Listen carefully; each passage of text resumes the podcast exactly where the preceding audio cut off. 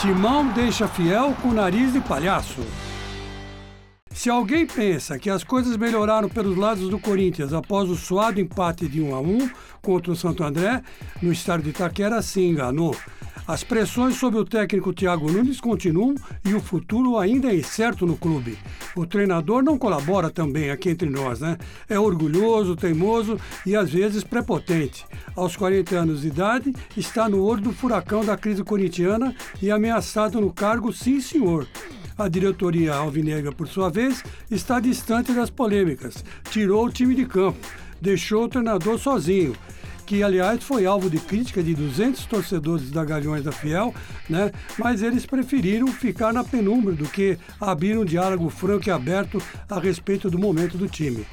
Segundo Thiago Nunes, na última coletiva todos falam a mesma língua por enquanto e que essas manifestações contrárias ao seu trabalho estavam nos planos antes de aceitar o convite do Timão.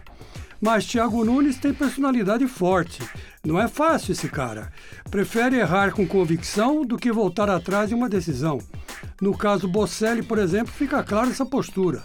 Após o jogo contra o Santo André, a Índia questionou a titularidade do herói corintiano, que fez um gol de cabeça na Bacia das Almas e salvou a equipe né, de uma derrota. Entre menos acertos e mais erros, quem fica com o nariz de palhaço é a fiel torcida, que não perde a esperança nem debaixo de temporal. E tenho dito.